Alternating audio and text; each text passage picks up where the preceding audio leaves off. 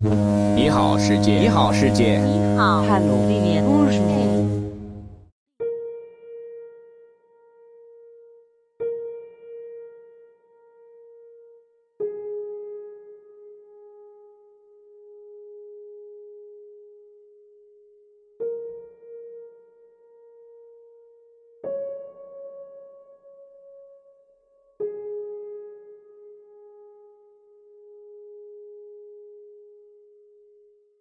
第五天，还是羊的事儿，把小王子的生活秘密向我揭开了，好像默默思索了很长时间以后得出了什么结果一样。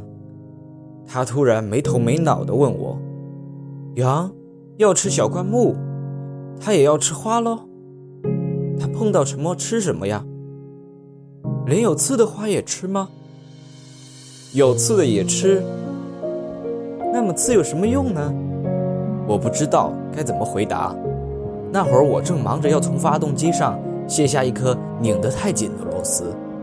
我发现机器故障似乎很严重，饮水也快完了，担心可能发生最坏的情况，心里很着急。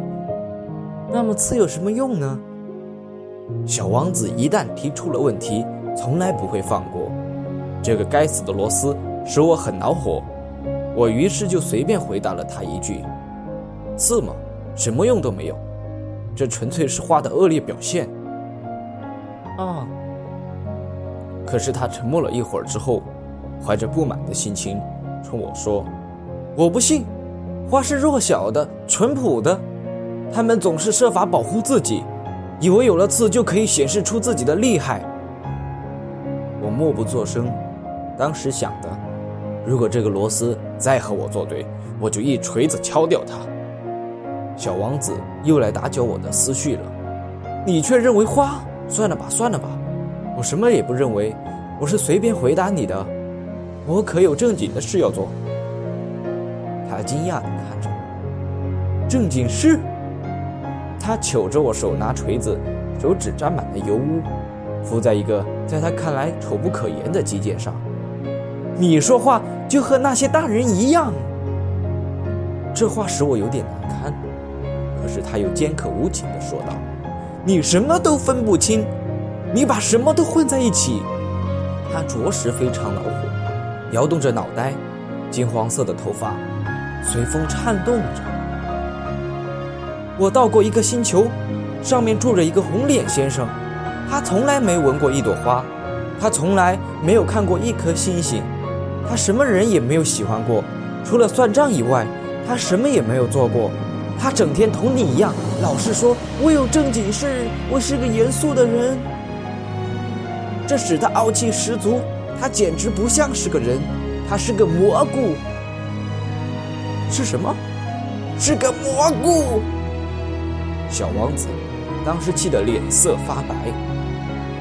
几百万年以来，花儿都在制造着刺。几百万年以来，羊仍然在吃花儿。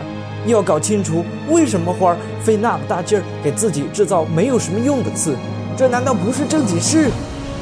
难道羊和花之间的战争不重要吗？这难道不比那个大胖子红脸先生的账目更重要？如果我认识一朵人世间唯一的花，只有我的星球上有它，别的地方都不存在，而一只小羊糊里糊涂的就这样把它一下子毁掉了。这难道不重要吗？他气得脸色发红，然后又接着说道：“如果有人爱上了在这亿万颗星星中独一无二的一株花，当他看着这些星星的时候，这就足以使他感到幸福。他可以自言自语地说：‘我的那朵花就在其中的一颗星星上。’但是如果羊吃掉了这朵花，对他来说，好像所有的星星一下子全都毁灭了一样。”这难道也不重要吗？他无法再说下去了，突然泣不成声。夜幕已经降临，我放下手中的工具，我把锤子、螺钉、饥渴、死亡全都抛在脑后。